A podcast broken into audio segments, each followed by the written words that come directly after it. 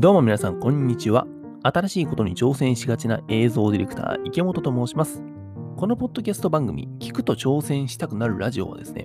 自分を変えたい人や新しいことに挑戦したい人のヒントになるような話を毎日配信している番組でございます。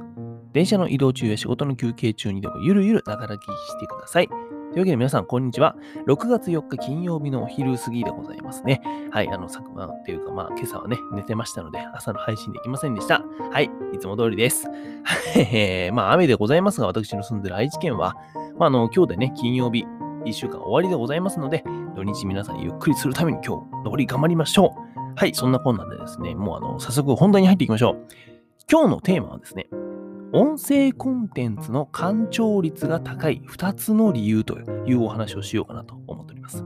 干潮率っていうのは要するに最後まで聞いてくれる人っていうことですね。この数がすごい高いですよというお話です。で、先にですね、2つの理由言っときますと、1つ目、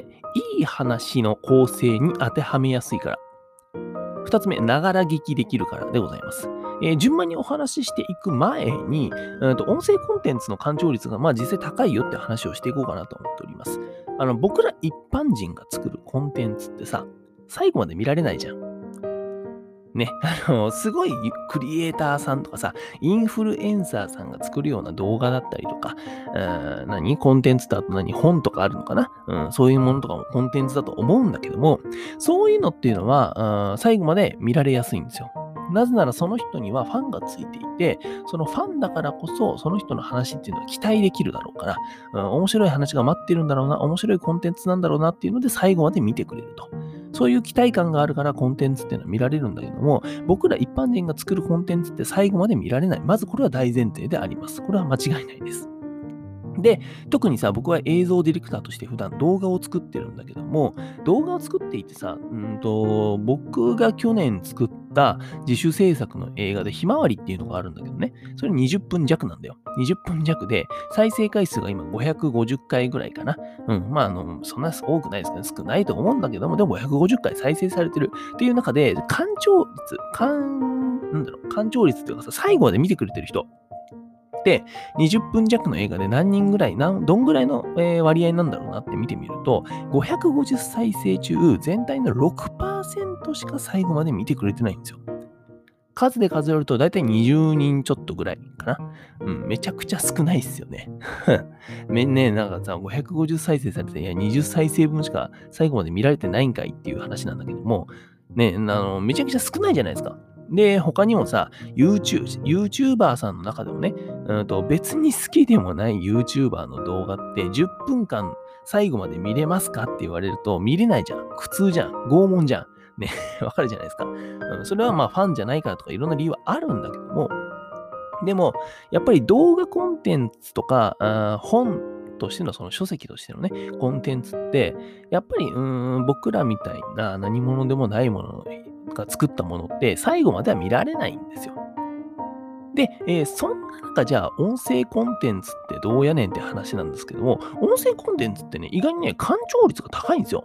えっ、と、干潮率ってね、要するにさっきも言った通り、最後まで見てくれる確率ってことね。例えば一例で挙げるとなんですけども、僕がですね、先月の27日、えー上げた音声コンテンツで、弱者が勝つためのビジネス展開場所の選び方っていうコンテンツ、まあ、あの配信があったんですよ。音声配信ね。で、えっ、と、割合だけ見てみると、うんと、どれぐらいの人が最後まで見てくれるのかなって見てみてるね。うんと、9分3、うんと、9分3秒の音声コンテンツに対して、最後まで見てくれたのはなんと50%。50%、半分の人が、全体のね、半分の人が最後まで見てくれてるんですよ。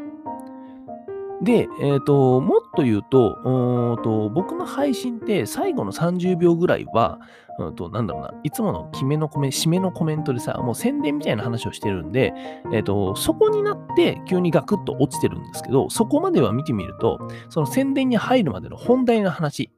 だけで見てみると、100%の人が聞いてくれてるんですよ、最後まで。すごくないですか？さっきの動画コンテンツで考えるとさ、ありえない数字ですよね。だって動画のやつ、映画だったらさ、6%しか聞いてくれてなかったのが最後まで。音声コンテンツだったら、えー本題だけで言うと100%の人が聞いてくれてるんだよ、最後まで。これはすごい、えー、価値のある情報だなと僕は思ってはいるんだけども、じゃあそれなんでなんだろうって考えてみたときに、えー、最初の話に戻りますが、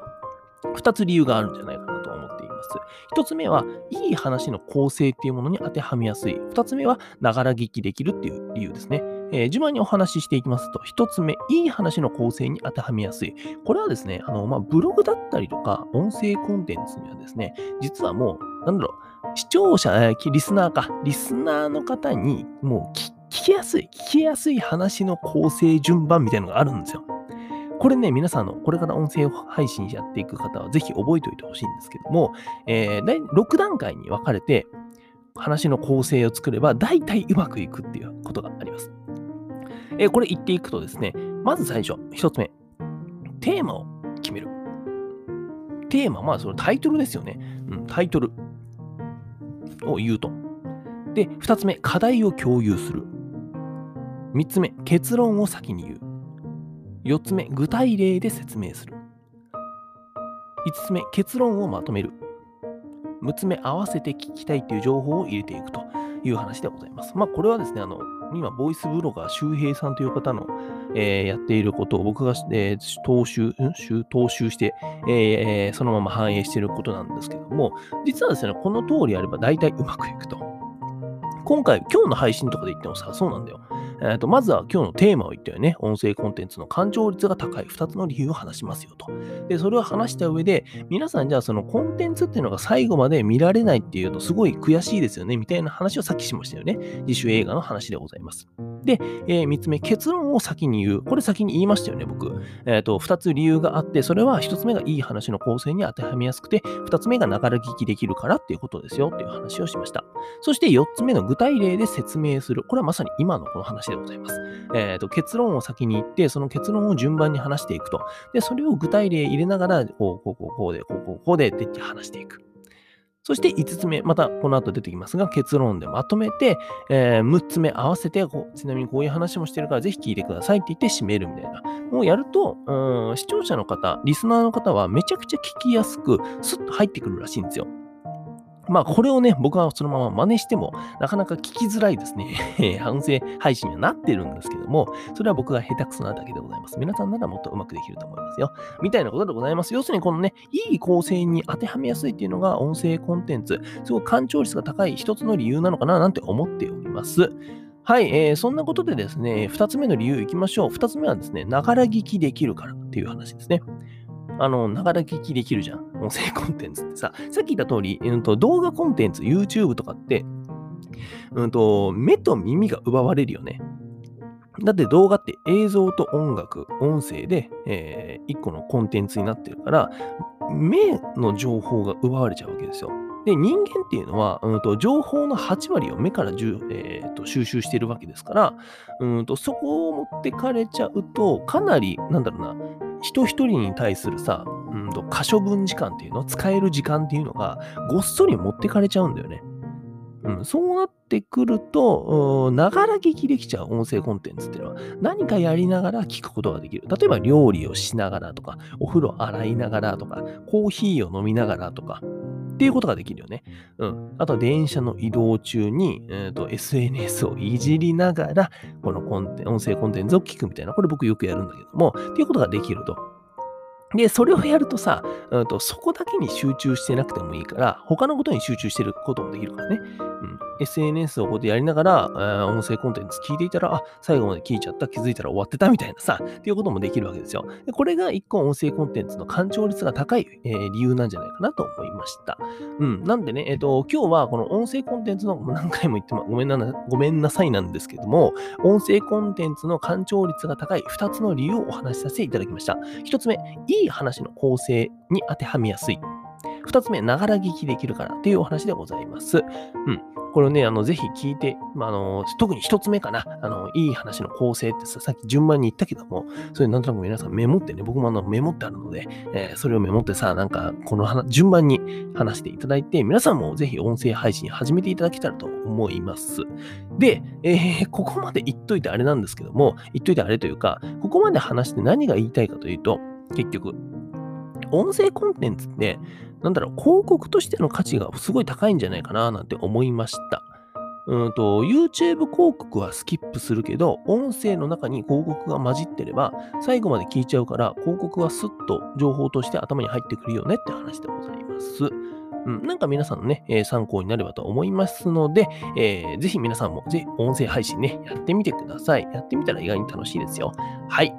というわけで、えー、こちらの聞くと挑戦したくなるラジオなんですけども、ポッドキャスト各プラットフォーム、そして YouTube で毎日配信しています。隙間時間の暇つぶしになる話を毎日はしていますので、ぜひ明日も聞きに来てください。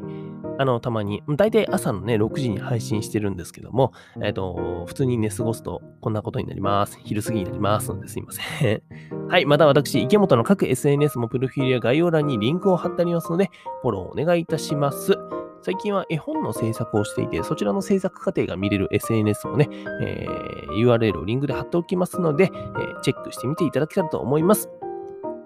あと、あの、今日はあれか、あの、なんだっけ、さっきさ、一番例で説明した弱者が勝つためのビジネス展開場所の選び方っていうのも、えー、URL 貼っときますので、そちらもね、もしよかったら聞いてください。これが合わせて聞きたいってやつね。あの、6つ目のやつですよ。はい、そんなこんなで、えー、本日も皆さんお疲れ様でございました。1週間お疲れ様でございました。えー、土日もですね、皆さん面白くて、新しくて面白いこと始めていきましょう。最後、カミカミだね。はい、池本でした。バイバーイ。